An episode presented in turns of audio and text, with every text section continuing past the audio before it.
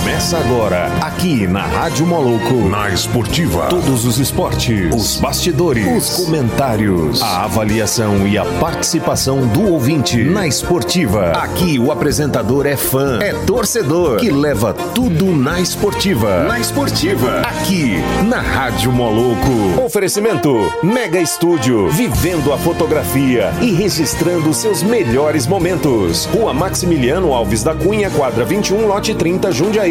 992396271. Galpão Skate Park. Se o seu esporte é radical, o seu lugar é aqui. Avenida Perimetral, quadra 58, lote 19, bairro São Carlos. 992716161. Boa tarde, ouvintes da Rádio Moloco. Começando mais um programa na Esportiva. É, hoje estamos recebendo aqui o Elton Nunes, que vai falar sobre motos 300 cilindradas. Bom, boa tarde, Paulinho. Como é que você está aí? Boa tarde a todo ouvinte da Rádio Moloco. Boa tarde a você, Derboy. E vamos junto, galera. Vamos, vamos nessa até a uma da tarde, né?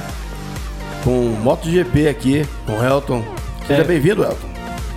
Ah, boa tarde a todos os ouvintes, boa tarde ao Derboy, boa tarde ao Paulinho. Estou aqui para dar alguns esclarecimentos a respeito da prática do esporte. Quem tiver interessado em a praticar o esporte de motovelocidade, estamos aqui para dirimir dúvidas, dar informações, é, auxiliar no que for preciso aí para tirar dúvida dos ouvintes aí. É, e, e quem conhece o Elton, ninguém dizer, ninguém conhece ele como Elton.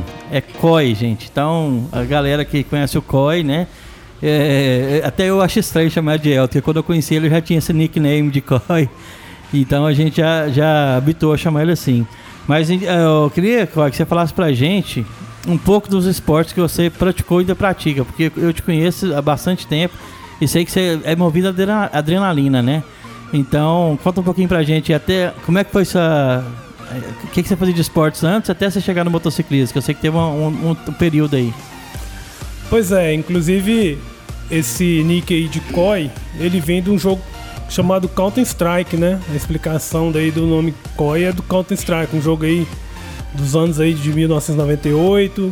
Então, como precisava de um nick e eu pus meu nome, o pessoal logo falou, ó, muda isso aí que o nome aqui não existe. Aí, como eu tinha acabado de entrar na, na Polícia Militar do Distrito Federal, tinha um comando de operações especiais lá, né?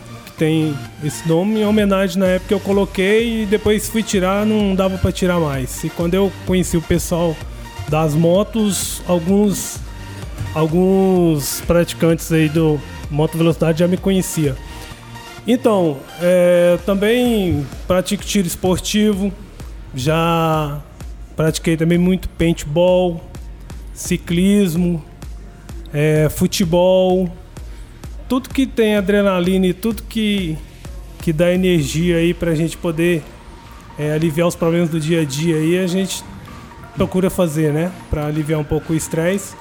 Então, por necessidade de serviço, é, já que eu faço parte do Grupo Tático em Ações Motociclísticas da Polícia Militar do Distrito Federal, que é o equivalente ao Giro aqui de, de Goiás. Para melhorar esse lado aí de pilotagem, eu comecei a, a praticar moto velocidade aqui no cartódromo, aqui de Anápolis, né? É, a gente preparou umas motos 250, 300 cilindradas e começamos a participar aí. E a coisa foi evoluindo ao ponto de eu estar hoje no Goiás Superbike. É, e eu lembro o seguinte, que quando a gente andava junto de moto, né, estrada normal, tinha um, um amigo nosso, Júnior, que não, não chegava nem perto dele, né? Hoje você já dá uma brincadinha com o Júnior, você já consegue passar ele, como é que é esse... que Você lembra, né? Que eu ficava lá atrás, você tá doido, o Júnior era louco demais. É, uma das coisas também que, que me levou também pro, pra prática do, do motociclismo foi a necessidade de aprender a técnica, né? Já que na época a gente, eu, Derboy, a gente andava de moto aqui na 060, tinha um Red, depois posterior eu peguei umas ZX10. Então tinha necessidade de evoluir a técnica para diminuir os riscos na BR, né? Por mais que você queira andar não tão rápido, você precisa da técnica para dominar o veículo. E realmente o, o Júnior é um piloto de excelência, né? Não, não, não, não dou conta de chegar perto dele ainda não. O Júnior é piloto da categoria 1000. Rapaz, não, mas eu colocaria duas motos igual pra vocês dois brincar, viu? Acho que dava uma, uma briga boa. não? É, no cartódromo de Anápolis a gente já brincou várias vezes, né? Na verdade eu falo que o Júnior é o, é o meu, meu mestre, né? Aprendi, me passou muitas coisas aqui no, no cartódromo de Anápolis, ele na Ninja 300, eu na Twister modificada que a gente tem aí. Então, assim, foi uma das pessoas também que me incentivou a, a entrar aí no mundo da moto velocidade. E é um cara gente boa também, né? Bom de estar com ele também, gente fina.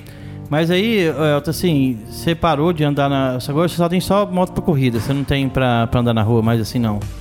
É, na verdade, o ano passado eu tinha uma escolha.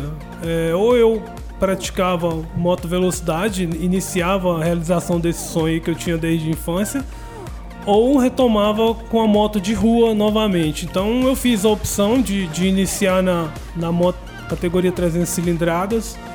Não me arrependo hora nenhuma, porque. Foi a assim, escolha certa.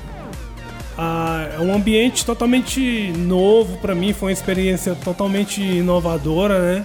Já que meu ano passado foi, foi o ano de estreia e eu já consegui conquistar dois campeonatos aí.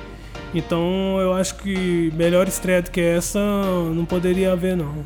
É, e como é que é, como é que são a, a, a categoria que corre lá? É por moto ou é por, por idade? Como é que é? Por moto, né?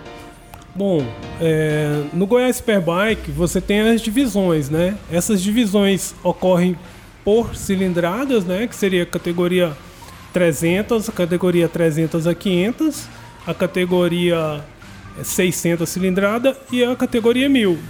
E dentro dessas categorias você tem as subcategorias. No caso das 300 você tem a, a 300 Light, que é a categoria de quem está iniciando.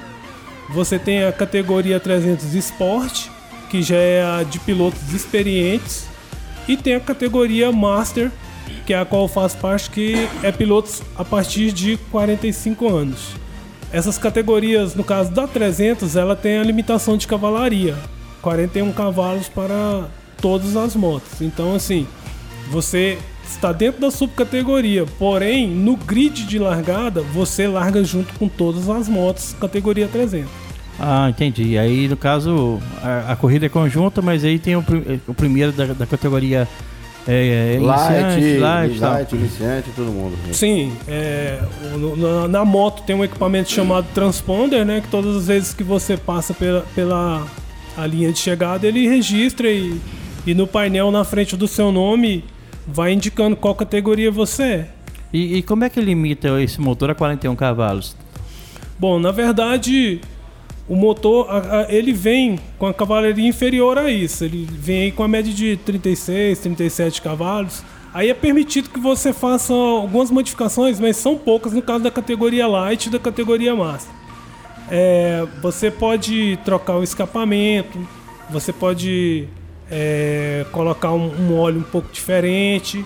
Enfim, são pouquíssimas coisas. Você não pode fazer remap da moto, você não pode colocar uma roda de carbono. É com algumas coisinhas que aumenta um pouquinho a cavalaria dela, no caso. O escapamento tá, aumenta. É, são alguns, alguns detalhes, né? Alguns ajustes que são são feitos nessa não. parte de acessório aí que você consegue aumentar alguma coisa, né?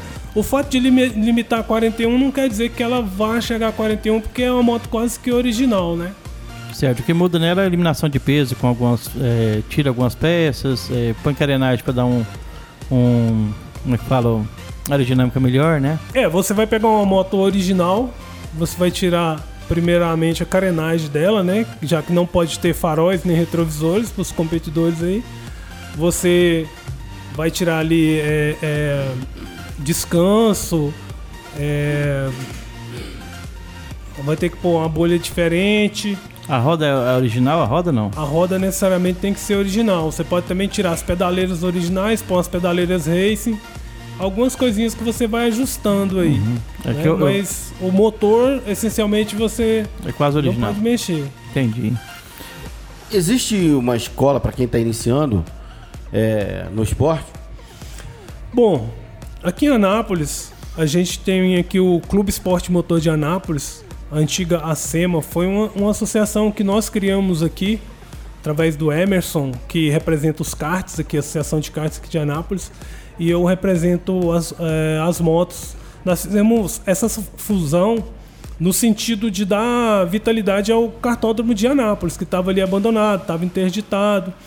Então, a gente fez um contato com o secretário de, de esportes e com o prefeito e a gente conseguiu uma licença para que o Clube Esporte Motor possa estar utilizando o espaço ali para prática de moto velocidade como para prática dos karts.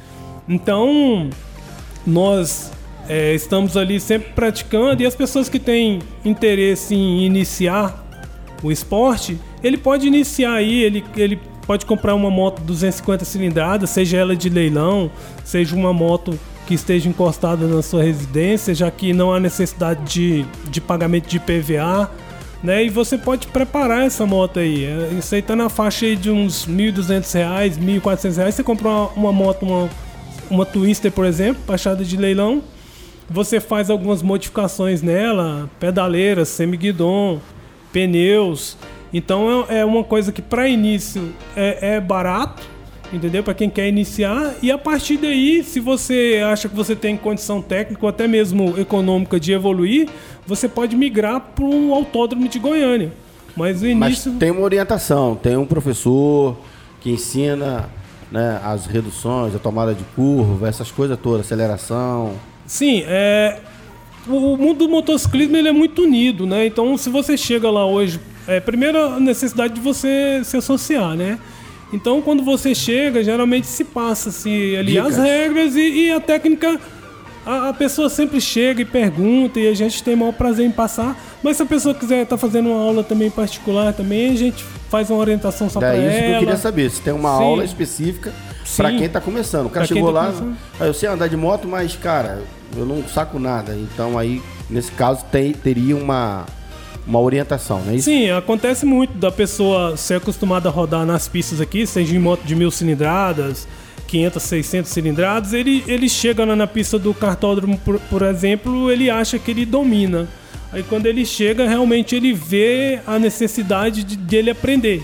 Que ele vê que não é tão fácil assim, porque às vezes a pessoa acha que pilotar uma moto de maior porte é algo fácil, mas quando ele vai para a pista, seja no cartódromo ou até no próprio autódromo, nos chamados track days, que a, tem a possibilidade de você com sua moto de rua tá dando uma volta no autódromo de Goiânia, conhecendo o traçado, lógico, dentro das regras de segurança, né, todo equipado. Então existe o track day também que para quem quer fazer, ter uma primeira experiência em um autódromo é, é uma coisa válida. É um esporte, você diria, popular, porque ele atrai bastante pessoas, né? Quando, vê, quando tem corridas, já fui assistir algumas corridas no, no Autódromo de Goiânia. Inclusive o Autódromo de Goiânia, ele é considerado um bom autódromo, né? É, o Autódromo de Goiânia é considerado um dos melhores do Brasil, né? Um dos autódromos mais seguros. É, agora, a parte de prática do esporte, apesar do, de moto ser muito popular no Brasil, todo mundo gostar de andar de moto, de, de, de ver e tal, falta um incentivo por parte do, do Estado, né? Seria isenção de alguns impostos para compra de insumos, compra de pneus. Então isso é o que limita um pouco, na verdade, o, o fluxo de maior é, esportista na atividade, porque acaba que se torna não é muito barato para a pessoa o praticar. O esporte fica caro, né? O esporte fica caro. A gente vem falando bastante nisso aqui, batendo nessa tecla de políticas públicas voltado para prática esportiva, principalmente para rendimento, né? Porque é na rendimento, quando o cara quer ser o bambambam, bam, bam, ou ele quer levar a sério igual você está falando aí, ele precisa disso. E aí ele esbarra nessa questão financeira, porque não é barato, né?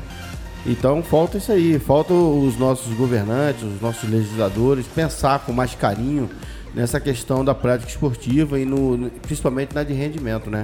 Sim, nós temos excelentes pilotos aqui em Goiás, né? Temos Matheus Barbosa. Vai, vai estar de... com a gente aqui. Ótima semana escolha. que vem. É, semana Meu, que vem. meu professor também. O Mateuzinho, né? O Matheus, pra mim, é um dos melhores pilotos na atualidade no Brasil. Pois é, tá nas 600, né? É, ele tá nas 600 aí com, com a probabilidade aí de, de subir para as mil, né? Na verdade, o Matheus, por onde ele passou, ele ganhou todas as categorias várias vezes, né? Então, nós temos pilotos aqui excelentes aqui em, em Goiás que às vezes tem a prática interrompida devido à questão do gasto, já que não se tem, como eu disse, uma isenção, tem um projeto de, de isenção de, de insumos, é, compra de pneus, até da, da própria moto, né, para para dar uma guinada no, no esporte aqui no Brasil, né? Na Políticas verdade, públicas, né? Tá faltando na verdade isso. que se Voltada apoia muito futebol, né? Que falando É. em futebol você tem um apoio maior, mas partiu para esses outros, outros esportes você acha uma- um pouco mais de resistência. Nós temos participação dos ouvintes aqui. A Shelly Fernandes tá falando isso aí, Coy. Ela tá escutando a gente aqui. Ô, E- Michele, Caveirão Reis, estamos aí na área. E tem uma pergunta do Eduardo Aquino. Pergunta pro Coy quanto a pilotagem esportiva ajudou ele no dia a dia do trabalho dele como policial. Pois é, é, como eu já disse, eu faço parte do grupo tático em ações motociclísticas da Polícia Militar do Distrito Federal. Então, assim, a pilotagem urbana, ela depende muito dessa pilotagem esportiva. De maneira que a gente tem treinado para que no momento aí de um acompanhamento ou de um deslocamento mais rápido por parte de, uma equipe da polícia, é, deslocar mais em segurança e chegar ao objetivo sem dano, seja ao equipamento nosso, até a própria integridade física de cada policial. É porque quem trabalha na moto tem um risco maior porque é alta velocidade no meio da rua, né? Correndo atrás de, de, de algum elemento e é meio complexo, né? É, na polícia de vez em quando a gente se depara muito com essa questão aí de, de acompanhamento de veículo roubado, né? Ou até menos ah, se depara com roubos em andamento. E hoje em dia a, a motocicleta ela é muito usada no cometimento de crimes. Então às vezes as viaturas não conseguem chegar, a gente consegue chegar em um tempo mais rápido e às vezes até com mais eficiência. E qual que é a moto? Qual que é a moto que vocês usam lá no, na a Polícia Militar, ela do Distrito Federal, ela acabou de adquirir aí 160 Triumph 800 XCX, que é uma moto assim 95 cavalos, é um- uma moto excelente, vai nos dar aí mais agilidade, mais segurança para Era todo terreno? é, ela é off-road. Aham. Ela é uma moto off-road, né? Voltada para uso misto. Então, ante, ela tá substituindo as, as XTs, né? Que aí é carro-chefe, toda a polícia do Brasil já que, que mexe com moto patrulhamento, ela tem como carro-chefe a XT. Mas como é uma moto que passou a época dela e, e- e a técnica tem que evoluir, a polícia tem que evoluir, a, a gente optou por, por essa, esse tipo de moto, né? Que vai dar mais segurança pra gente e mais agilidade aí na, no desempenho da atividade policial. E, e o pessoal pega muito no meu pé aqui fala assim: Ah, gordinho, você não faz esporte nenhum, não. Eu falei: Hoje tem o Elton aqui, gente. Ele vai, vai confirmar o seguinte. É, voltando um pouquinho ao tempo aqui, né? Nós tínhamos um time de, de paintball, rapaz, nós ganhava de todo mundo. Isso aí, a, a not- tem gente pra confirmar aqui hoje, um, policial que é meu, como é que fala? Meu testemunha. É. Era engraçado. O, a gente tinha um, um time aí de, de paintball aqui em Anápolis, do qual era composto três policiais, eu, um policial civil, um policial federal, e tínhamos um fotógrafo que era o, o Derboy, né? Aí a gente chegava no- nos confrontos aí, que a gente marcava, seja com outras polícias ou com alguns times aí. Aí os caras olhavam pra ele, né? O Derboy é Larguinho, né? largo, né? O cara falava assim, ó. Ah, é Vocês eu não acerto, não, mas aquele gordinho ali eu não erro de jeito nenhum. Rapaz, depois o cara não dava tempo nem de ver. O cara via, morria. Eu lembro um cara da, da Polícia Rodoviária Federal que falou, gordinho, você tava escondido. Eu falei, rapaz, daquela árvore mais fininha tava atrás dela. Mas não dava tempo, nós destruía todo mundo, era bom demais. Assim, era, era um esporte legal, pena que a gente não faz mais. Uma hora a gente tem que brincar um pouquinho de novo, né? Voltar às origens. É bom. É, na verdade, a gente no dia a dia tem algumas coisas que tomam o nosso tempo, né? A, a questão profissional, né? A questão familiar, então acaba que a gente não consegue se dedicar a tudo aquilo que a gente gosta, né? Mas o, o paintball aí, pra quem gosta aí de uma adrenalina, de sentir um pouco dessa emoção aí de digamos assim, polícia bandido, né?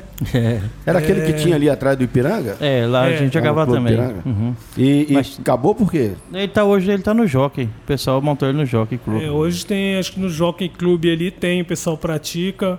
É, na época também a gente usava, o pessoal da Polícia Rodovi- Rodoviária Federal treinava com a gente usando as técnicas, né, para aprimorar técnicas de combate. Então, assim, é muito bom a- o esporte em si para te preparar principalmente para as polícias. É usarem que a como adrenalina forma lá de- em cima, né? Ah, Adrenalina. muito, Eu muito mesmo- alta. Eu saí de lá derretido. né? Eu jogava em Goiânia também, né? Às Jogando em Goiânia é, lá contra o pessoal da Rotan. É, A, a sua profissão, né, no caso policial, ela, ela é recheada de adrenalina, né? Uma ocorrência, por exemplo, você já vai ali, tem o prazer da moto, motona dessa aí, tá maluco, vai acelerando, beleza, mas e aí? Né? A adrenalina também tá porque você né, tem que ficar atento a qualquer coisa que possa estar vindo do outro lado, né? É, na verdade a atividade policial, ela, ela nunca se dá da mesma forma, né? Um, um- um serviço nunca é igual ao outro. Você sai de casa pra, pra assumir o seu, batalhão, eh, o seu serviço no seu batalhão e você não sabe com que você vai se deparar, né? Eu, por exemplo, estava me deslocando da Polícia Rodoviária Federal de Brasília, onde a moto da polícia fica guardada, para o meu batalhão. E de repente um veículo que estava na via me deu uma fechada, eu sirenei, ele voltou para a faixa dele de novo. A hora que eu fui ultrapassá-lo, ele jogou em cima de mim e freou, né, de maneira que não foi possível parar a minha moto. Ele colidiu na minha moto, derrubou a moto no chão e e eu parado ali, eu já tava pensando, falei, isso não é um procedimento normal um cidadão. Parei um veículo que vinha atrás, fomos atrás, dois elementos desceram desse veículo aí que me derrubou, cada um com a arma na mão e saíram correndo pro meio do mato. O que que tinha acontecido? Eles tinham acabado de, de roubar o carro. A hora que entraram na rodovia, se depararam com a moto da polícia e acharam que Que tava em perseguição. que eu estava em perseguição a eles. Então, você tem que estar sempre atento, né? Porque às vezes vem de onde você não espera. Então, o policial tem que estar sempre preparado É. e a adrenalina faz parte aí do. Hou- Houve um sequestro, uma tentativa de sequestro da Xuxa na época, no Rio de Janeiro, no Teatro Fênix. Agora dá uma estourada. Aí o, o policial, o- a quadrilha que estava organizando o sequestro parou o carro. O cara parou estacionado assim, bem afastado do meio-fio. O guarda de trânsito, ao perceber isso, né, foi lá para orientar. Só que os caras estavam ali na adrenalina, a milhão. Quando ele chegou, os caras tou, tou, tou em cima dele. Entendeu? Então é isso aí que você tá falando. Você nunca, na verdade, você nunca sabe o que tem, né? Tem o que esperar, né? É, é- é- é uma frase que o, o Washington Rodrigues sempre falava, né? Goleiro, policial e mulher grávida tem que estar sempre esperando. É, o policial ele não consegue se desligar da atividade nele nem quando ele tá de folga, né? Porque é, você adquire alguns hábitos que mesmo você não estando em serviço, você não se desliga dele, né? Sentar costas para a porta, você chega no ambiente, você observa ali todo mundo para ver se você acha que tem alguma ameaça. Chega numa loja, você sempre dá uma olhada ver se não tá acontecendo alguma coisa Sempre, diferente. sempre, sempre observando, né? Sim, porque se você ignorar isso, você pode pagar o preço da sua vida, né? Igual esse caso aí. Às vezes você tá pensando em alguma outra coisa e a vida tá correndo e, e não para. Então você tem que estar sempre atento para o ponto de detectar isso aí e saber, saber se, é, se é plausível intervir ou não no momento, né? Porque existem situações também que vai ser mais saudável você não intervir. Temos participação do ouvinte. Quem quiser participar, é só mandar o WhatsApp no 985583695. Vamos escutar aqui. Aí galera do Moluco, aqui quem tá falando é o Renato Canela. Pergunta pro Coi aí por que que ele colocou o apelido de um dos melhores pilotos aí da cidade de Anápolis, que tá correndo o brasileiro, que foi campeão o ano passado das 600, de copo de leite, o Matheus Barbosa. Grande Canela. Canela também é é atleta patinador também. Canela ele faz, é, faz trilha, patina, anda de moto. O cara é adrenalina mil. E já quebrou aquela canela duas vezes, né? Tá ligado, né? Pois é. o, o- o cara, ele, ele realmente ele é multifunções. Bom, em relação à pergunta dele, é porque a- um dia a gente estava tendo uma discussão lá no, no- no grupo lá do Cartódromo Anápolis E o Matheus Barbosa tava tendo um bate-papo lá, até com o Júnior, que é piloto. Aí no, no meio da discussão ele saiu do grupo, né? Então eu falei, pô, não aguenta bebe leite, né? Então aí acabou que eu comecei a chamar ele de copo de leite, ele me chama de copo de leite, mas assim, é brincadeira só. É, é coisa entre amigos mesmo, É, né? coisa de amigos. É, não aguenta pinga, bebe leite. Isso aí é boa mesmo. O Renato, só, só pra completar aqui, o Renato era bom? Canela? O, o Renato, ele é um piloto bom, só que ele tem, ele tem que conter um pouco o ímpeto dele. Ele, ele é muito impiedoso e às vezes custa pra ele alguns tombos, né? Então, assim, digamos assim que ele é, ele é muita vontade, né? E às vezes a gente tem que Simon- domar a nossa é um vontade. é um, é um, o saudoso Simoncelli, mais É, ou menos, por aí? Muita vontade, né? E às vezes a vontade demais também atrapalha, mas é um, um- um piloto muito bom também. É, o Eduardo aqui perguntando aqui é, se tem, é, se fora o Matheus Barbosa, tem mais alguém em Anápolis ou Goiânia que está se destacando no mundo das corridas? Tirando o Matheus Barbosa. Anápolis. Anápolis ou Goiânia? Ah, tem o pessoal de Brasília, é, Kaique Lana, João Aratia, é, Rafael Rosa, piloto de Goiânia, também anda forte. Assim, Goiás é um celeiro de, de excelentes pilotos. O que falta é incentivo, entendeu? Porque eu acredito que tem pilotos. ah, Como eu entrei agora, minha categoria é a categoria iniciante, então eu, eu não conheço os, os pilotos da- das categorias 1000 e 600, fora o Matheus Barbosa, que é aqui do convívio nosso, que, que treina conosco, conosco aqui, né? E temos na- na- nas categorias superiores, você sempre tem aquelas pessoas que se destacam, mas quando você tá lá dentro, você. É, seu mundo ali é a sua categoria. Porque é tanta informação circulando que você se fecha na sua categoria e você fica tentando analisar quem ali que é, Que é o seu adversário, seu, é. né? Não dá pra você ficar é, prestando muita atenção em outras categorias, mas é, o pessoal de Brasília se destaca muito também. Goiás e Brasília tem, tem levado o Centro-Oeste aí em, ah, em evidência, aí, principalmente em São Paulo. E aqui em Anápolis, é, tem algum campeonato ou só treina lá no cartódromo? Como é que é? É Alguém que quer ver a corrida? Às vezes não quer praticar, mas quer ver? Como é que é? Que, que dias são lá? Bom, aqui em Anápolis, é, na parte do domingo da manhã, de manhã, pela manhã, a partir de 8 e meia, 9 horas, é, os pilotos aí é, passam a treinar ali no, no cartódromo, né? O pessoal de Goiânia também vem, mas campeonato nós não temos, né? Mesmo porque já se tem um, um campeonato que é organizado pela CBM, então o, o Goiás Superbike ele é responsável por or- organizar campeonato. O que nós fazemos aqui em Anápolis é treinar, seja categoria 300 ou seja categoria 600, porque o cartódromo ele é a base. Ele é a base para você pilotar no autódromo. Se você pilota bem em cartódromo, em autódromo, sua, sua chance de se dar bem é muito grande. Porque a pista é mais fina? Como é que É é? porque as curvas de autódromo geralmente são, são de média e alta. Como você está acostumado a dominar a sua moto em, em- em curvas de baixa velocidade e média velocidade, então quando chega lá você está evoluindo do mais difícil para o mais fácil. Lógico que no autódromo você vai ter suas particularidades. As, as questões das frenagens são um pouco diferentes.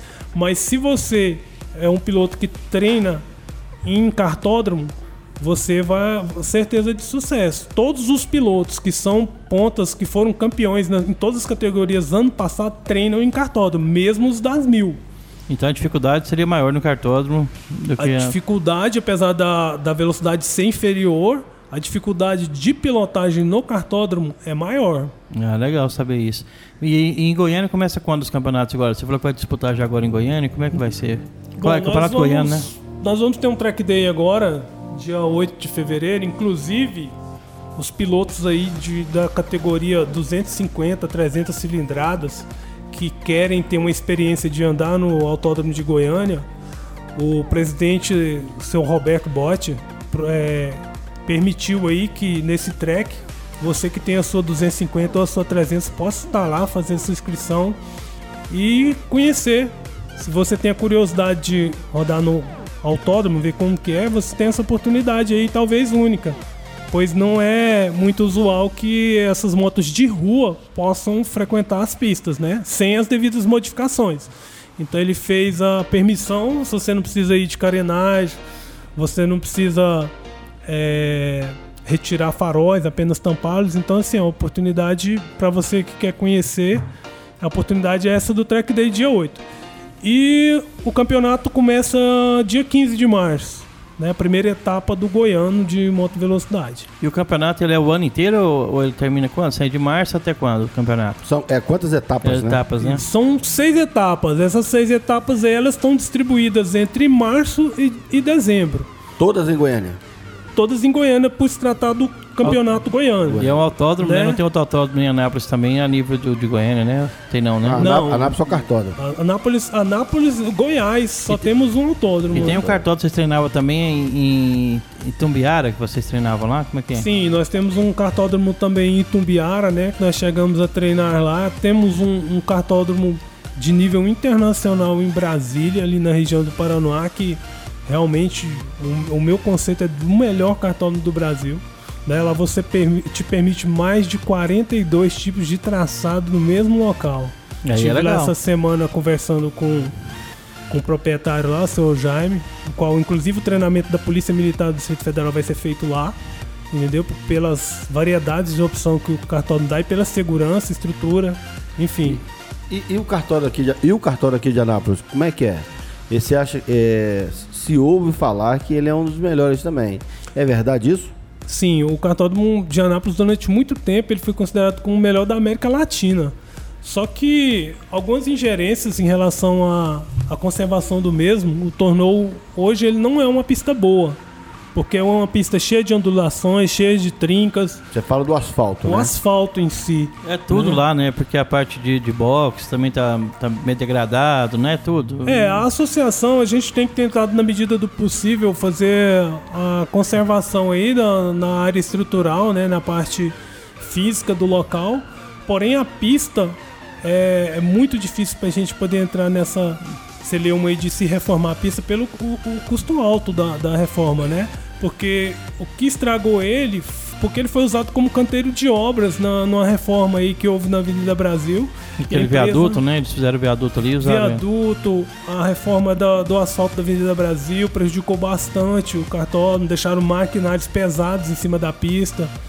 Então, Que assim, a gente, nós estamos vendo aí a situação aí do, do próximo pleito aí, né? Pleno abandono, então, né? Deixaram abandonado mesmo. É, ele estava interditado, né? E devido a essa questão aí da, das, da preservação do local tá, tá mal condicionada, a gente conseguiu uma autorização para a gente poder melhorar o que dá para melhorar e gerenciar a parte de segurança de utilização do espaço, né? Que é o principal. Eu, eu ouvi falar, né? eu- Nessa época eu acho que não estava aqui ainda, não morava em, em Goiás, que o Nelson Piquet já teve aqui, o Rubinho Barrichello já correu aqui, o Senna não sei, né? Mas O Rubinho, o Rubinho teve uma corrida aqui de kart aqui. Sim, é, o pessoal com um kartzinho, com- uma ferramenta, chegou com um caminhão aqui cheio de kart. Foi, o trem- foi, você precisa de ver quando o Rubinho ainda corria no kart, né? Isso é esses 1980. caras tinham que ter um- uma estátua lá, porque esses caras representam o, auto- o- o automobilismo mundial, né? São personalidade dentro da história do automobilismo mundial. E já tiveram aqui é, coisa de, de, de uma relevância, né? É, É, o pessoal mais antigo, eles, eles têm imagens aí, né? Vídeos da, dessa época aí que o, o cartódromo de Anápolis era referência nacional. É, e sim, já falaram que Nelson Piquet esteve aqui, é, que o Rubinho já rodou aqui.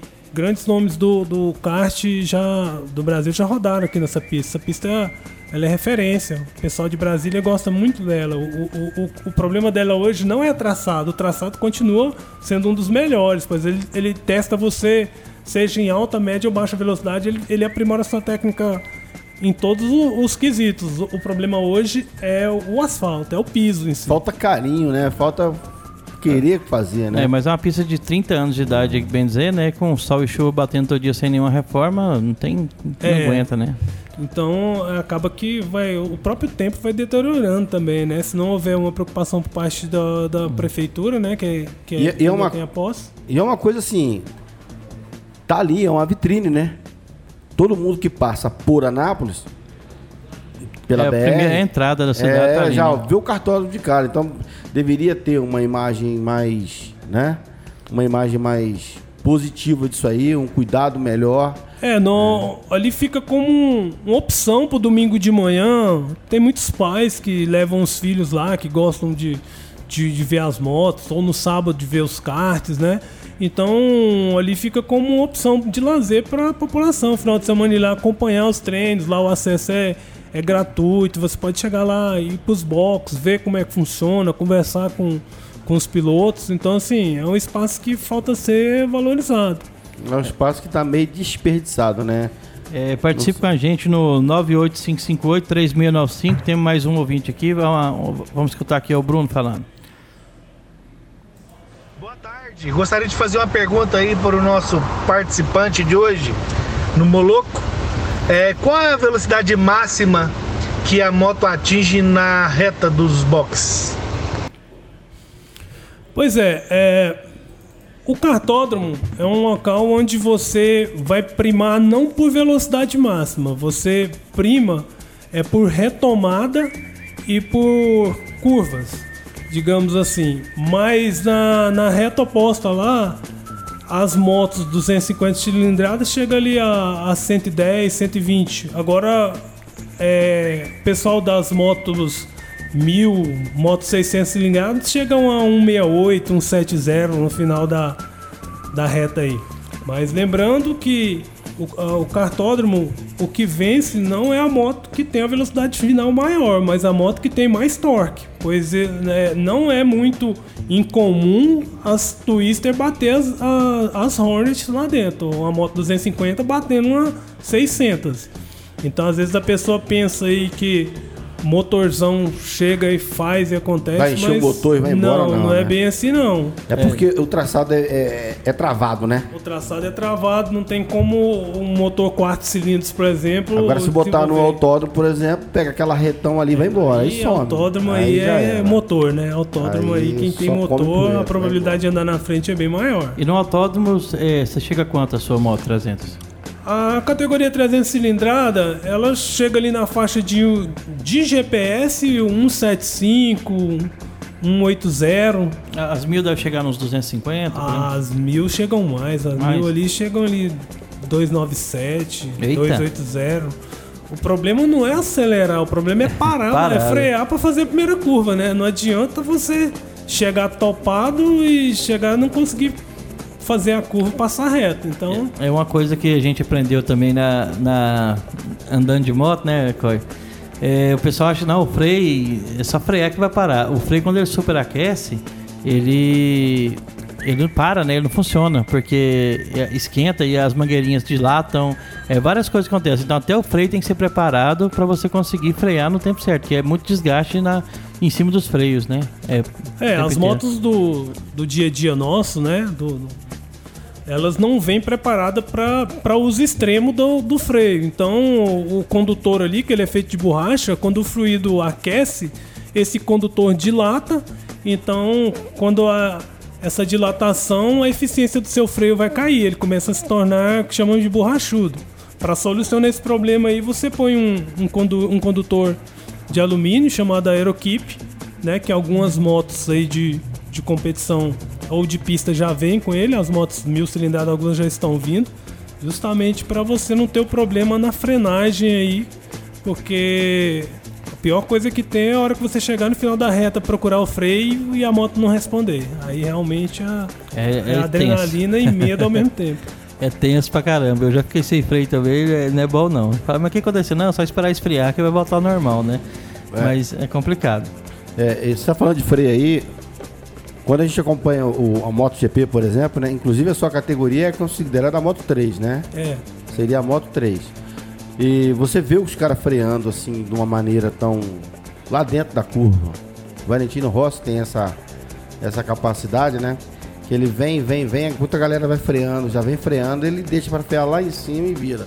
O Mark Marques, por exemplo, é, faz isso também com muita perícia, né? É, na verdade, o, o, o, o mais difícil de se desenvolver no, no moto velocidade, no, no a parte da técnica aí, di- digamos assim, é a questão da frenagem. Se você freia, freia antes do que seu adversário, ele vai sair na sua frente. Se você freia muito depois, você passa reto na curva. Então, para você achar o tempo correto de- e o local correto de fazer essa frenagem, é, esse é o maior desafio. Isso não depende só de você, depende de que equipamento você está usando. né? Se você está usando um equipamento de ponta, uma suspensão de ponta vai permitir que você freie lá dentro, inclusive com a moto inclinada. Né? Diferentemente de aqui fora, na- nas pistas, lá na corrida existe um momento que você começa freando forte, vai aliviando. Com a moto inclinada, você ainda está freando. Na hora que você tira o dedo do freio, você já retoma a aceleração. Então, essa questão do- do- da técnica da frenagem é uma das partes mais difíceis de aprender. E é uma das partes que mais derruba piloto. Né? Porque às vezes você, na ânsia de querer passar seu adversário, você espera ele fazer a frenagem dele e você passa do ponto, não consegue dominar mais sua moto e cai devido à frenagem errada. E o chassi? Me fala do chassi. Ele tem realmente um- uma influência muito grande na montagem da moto, o chassi? Porque os cara, eu vejo os caras comentando, né? Ah, o chassi da Honda, o chassi da, Torção, da né? Ducati Tem a torção, tal. tem tudo. É, na verdade, a primeira coisa que você olha no chassi é peso. Se o chassi apesa, é, agrega peso ou não para sua moto, né? Quanto mais leve o chassi, teoricamente, vai ser melhor para você, pois você vai ter é, menos peso para poder você domar. Agora, tem a segunda parte, que é a parte da ciclística. Então, se você pega uma moto de uma, de uma marca para outra, Kawasaki, Yamaha, vai ter diferença em relação à ciclística. E existe o chamado também ponto de massa, que toda moto tem, que é a que peso o, motor fica do solo. Quanto mais próximo esse centro de massa tiver do solo, mais fácil para você poder dominar a sua moto. Quanto mais alto ele tiver, mais difícil de você inclinar a sua moto. Justamente que é o que acontece com os veículos off-road, que as motos de trilha, você vê que se você for tentar fazer uma pilotagem racing em uma moto de trilha, a chance de você cair é bem maior do que numa moto esportiva, porque cada chassi é projetado para um terreno e para um tipo de situação. Né? As motos naked não são motos projetadas para para você fazer uma tocada racing nela. É uma moto que seria uma moto para tocar tocada urbana. Porém, a gente vê muitas pessoas é, utilizando para fazer track day no, no, no cartódromo, no autódromo. A gente vê, só que tem que fazer alguns ajustes na questão de posicionamento de corpo. Né? Não é simplesmente chegar e achar que vai virar no braço que a moto não vai obedecer.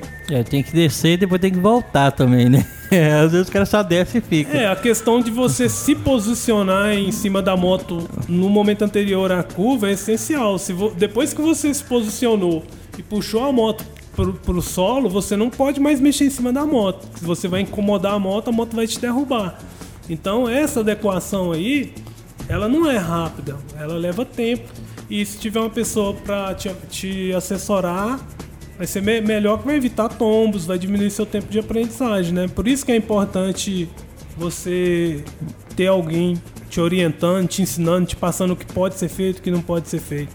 Tem mais uma pergunta aqui do Eduardo Aquino. Por que eh, você optou pela R3 e não pela Ninja 400?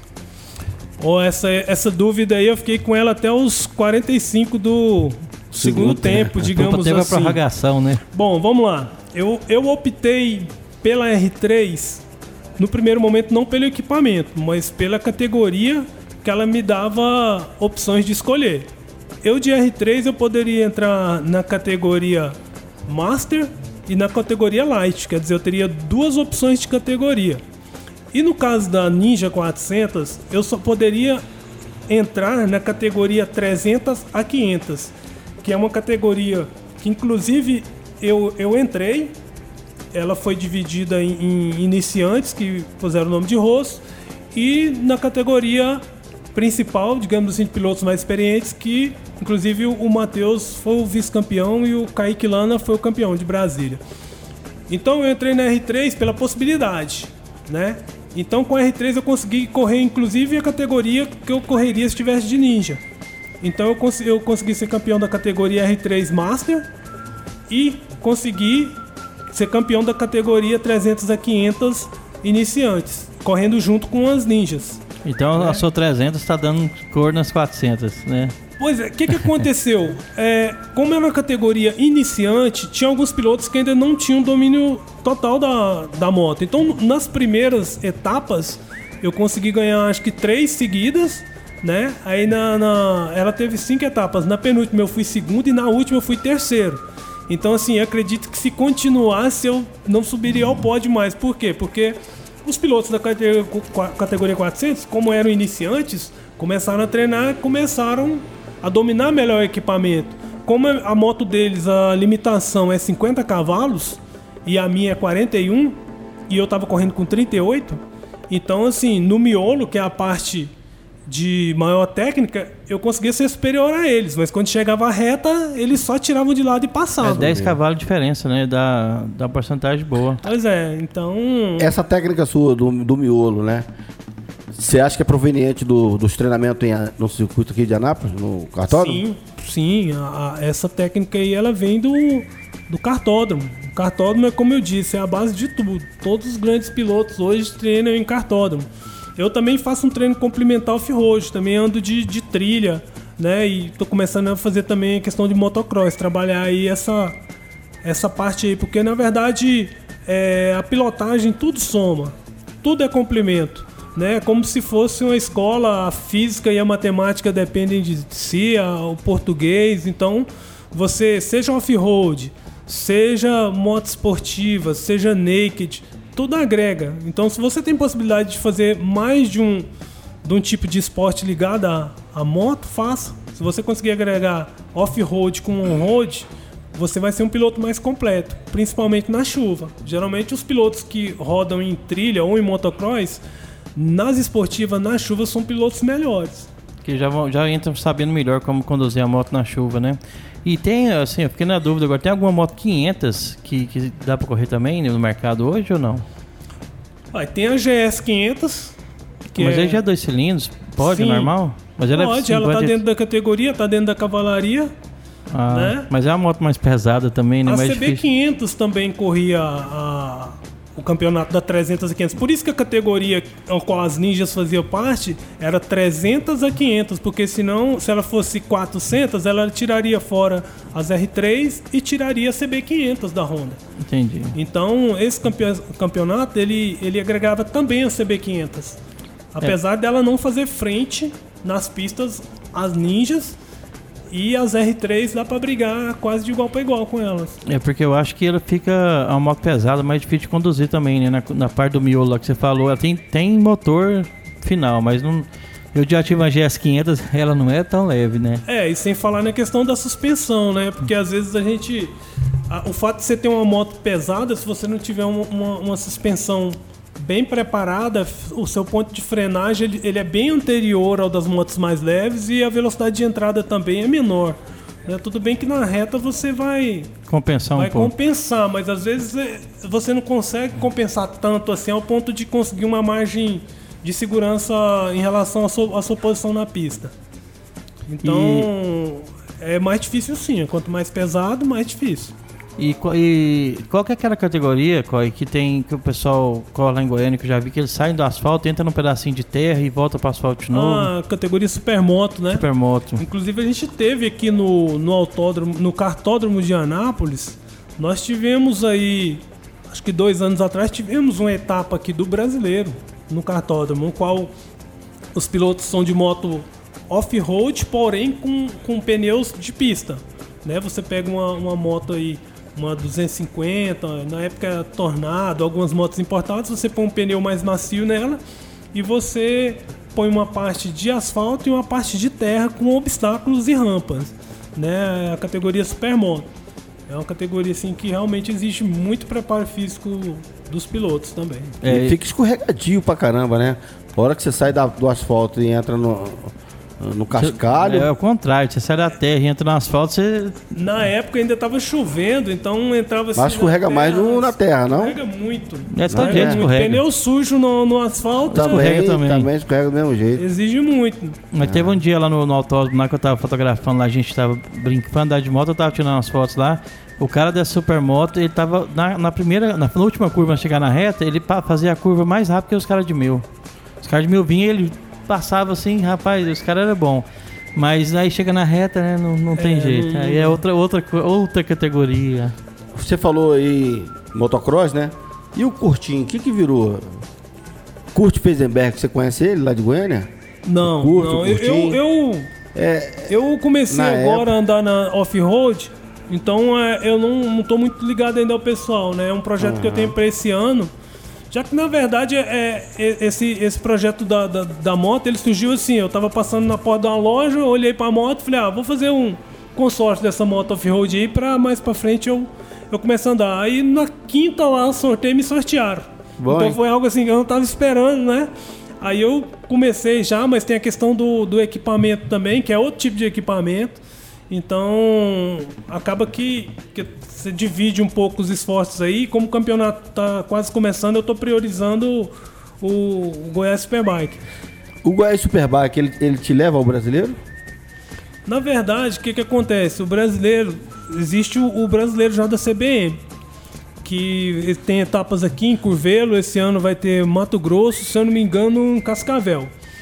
Aí é, o- é o que eu te falo, a questão da limitação por questão de gasto, né? Porque para você poder fazer o brasileiro, só para você se deslocar para esses locais aí para participar das competições, o preço é alto, né? Então, na verdade, eu já poderia estar no brasileiro desde esse ano, eu já poderia estar, né? Não estou por questão financeira. Falta de patrocínio, né? Isso. É, isso é, eu fiquei na dúvida agora. Assim, eu sei que às vezes você não deve ter somado tudo, mas quanto que você gastou para participar desse campeonato goiano? Mais ou menos. Moto, macacão. Eu sei que você investiu muito. Cara, Macacão, pneu, não é barato, né, Coy?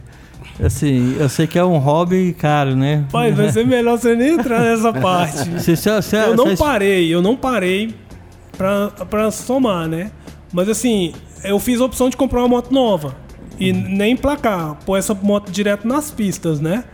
Então, aí depois eu, o- eu comecei a preparar a moto. Então acaba que você. é, quando você começa a ver que, que você pode chegar no piloto que está na sua frente, que está faltando apenas o detalhe, às vezes está faltando um- uma pedaleira melhor, um kick shifter, um negócio assim, então acaba que você às vezes gasta até mais do que você precisaria. Mas para quê? Para você tentar igualar, porque se você tem equipamentos iguais, aí sim você pode dizer que é o melhor braço. piloto vai vai ganhar. Agora, se você tem equipamentos diferenciados, então às vezes a sua técnica não consegue tirar o equipamento que ele tem melhor. Então acaba que você às vezes investe até mais um pouco do que do que seria necessário. Igual durante esse processo aí a gente criou um- uma equipe chamada Caveirão Racing, né? Então a gente mandei fazer um, um macacão do- do- da equipe, um capacete. Então você começa a, a gastar com alguns acessórios aí que de repente encareça mais do que deveria. É, é, assim, a vantagem também. Aqui, ó. Tô, tô mostrando aqui pro Paulinho ver aqui, ó. Eles têm tudo, ó, Paulinho, da. Do Quebrão Race, a camiseta. E a moto dele é desse jeito aqui, ó. Um lado branco e o lado preto, tá vendo? E. Olha lá. Massa, hein, cara? É, é tudo organizado, É lá. O aquecedor de pneu, é, é tudo organizado. É, tem todos esses acessórios aí que você tem que.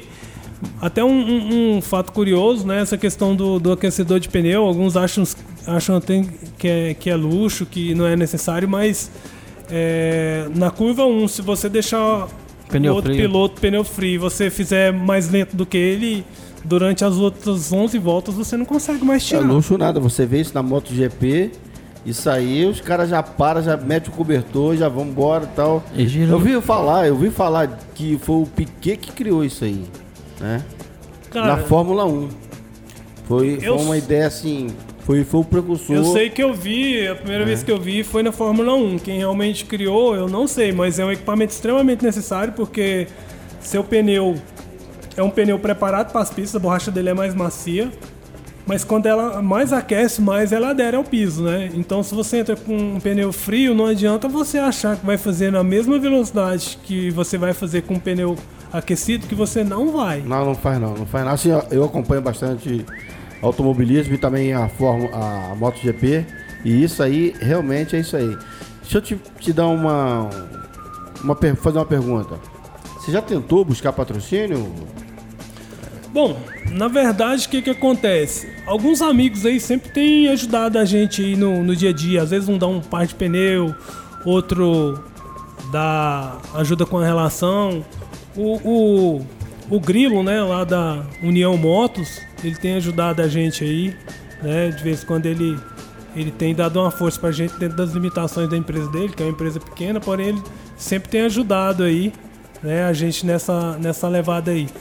E esse ano agora, como o ano passado era um ano assim que eu tava tentando ver qual era o potencial, como que é que eu iria me sair, então não me preocupei muito com isso, né? Mas esse ano aí, vamos ver aí se a gente consegue um, um apoio maior aí por hum. parte do, dos amigos aí. Então, é, o que nós temos visto aqui no programa é justamente atletas com talento, potencial e com dificuldade, né, de, de sair do, de Anápolis e ter uma carreira tanto nacional quanto internacional dentro da sua modalidade esportiva por falta de apoio, né? Por falta de patrocínio mesmo, né? Porque é difícil, né? O esporte de rendimento ele acaba sendo um pouco caro, acaba essas dificuldades todas vêm, né? Você vê aquele menino da, da, da, natação, que agora vai tentar o Flamengo, que é o, Isaac, o Cidinho, que quer lutar. Aí você. Vamos estar aqui ouvindo o Matheus, ele provavelmente vai falar da dificuldade dele manter no, no brasileiro, né? Tá no brasileiro? Já? Brasileiro. Tá no brasileiro, brasileiro, então. Vai. Então acho que falta engajamento da sociedade, né? A gente poderia ter uma lista de anapolinos aí se destacando em várias modalidades esportivas, né? Por falta de apoio. Acho que é cultural, né? Esse negócio é, a gente, a gente trata isso como hobby porque pra gente não ficar meio que frustrado, né? Exatamente. É uma paixão, a gente procura levar para aquele lado assim de você tá fazendo o que você gosta, é uma válvula de escape. Assim, para eu que sou policial, é uma coisa que me traz tranquilidade de mente. Vou para lá, corro, esqueço de tudo, saio dali renovado. Então a gente procura nem levar para esse lado aí pra gente não ficar chateado, né? Sonhar demais, né? Mas é, mas pelo menos assim, uma isenção de, de, de R, de imposto de renda poderia haver. Né? Poderia haver um monte de, de coisas né, nesse sentido, mas o Estado brasileiro ele não se preocupa muito com isso, né? Infelizmente. A gente vê em outros países aí que, seja qual for o esporte, na própria universidade você já tem descontos ali para poder praticar ali, representando a universidade que você frequenta, né? É, infelizmente chegamos ao final do nosso programa. Aos ouvintes, agora nós vamos ter o podcast. Amanhã deve estar soltando para vocês, para quem não, não conseguiu escutar hoje o, o Coy falando, tá? E o, o esse, aqui é o seguinte, esse programa está aberto a todos, quem quiser falar sobre o seu esporte, é um, é um canal que a gente tem para divulgar também o que está acontecendo na Anápolis região, né? E queria que você deixasse uma mensagem aí para seus ouvintes, Coy. Um abraço para o pessoal que você quiser. Olha, agradecendo aí ó, a vocês que deram a oportunidade de estar aqui falando um pouco sobre o moto velocidade aí. E deixando uma mensagem aí ao pessoal que acompanha o Caveirão Race aí. Senhores, a partir de março estaremos lá no lá no, em Goiânia, no Goiás Superbike. E contamos com a presença de vocês lá nos apoiando aí, beleza? É, as mídias sociais, você tem Instagram? Qual que é o seu Instagram? É, meu Instagram é Comando Coi. É fácil. É fácil. É, no, no YouTube também tem esse canal lá, que tem alguns vídeos lá de, de treinamentos, tem vídeo até de perseguição policial lá, se quiser dar uma olhada também. Então no Facebook também, Facebook é Coi Comando. Então tá, e quem quiser também é, ver todos os domingos, a partir das 9 horas, né? No cartório de Anápolis, o pessoal tá lá é, treinando. Paulinho, vamos nessa? Vamos nessa, quero agradecer mais uma vez a Rádio Moloco, né? Agradecer a todo ouvinte Moloco que esteve com a gente aqui. E amanhã nós teremos aqui a presença do Simon, né? Simon Fight. Nós vamos estar tá falando de kickbox, dos campeonatos que vão ter. É, amanhã o assunto é porrada. Eu quero mandar um abraço pro Carline, lá da Ilha do Governador, meu camarada. Lembra dele? É o Da Carlyle. ótica de é, lixo. o Carlyle é ouvinte fiel aqui também. É, lá do Rio. Abraço, Carline. Então, então Derboy, até amanhã. É, até amanhã, Paulinho. Até amanhã, todos os ouvintes que estão escutando. Amanhã, meio-dia, voltaremos com o programa na Esportiva. E hoje, agradecer muito o Coy que veio aqui nos, nos falar e esclarecer dúvidas sobre o, o MotoGP do, do é, Campeonato Goiano, etc.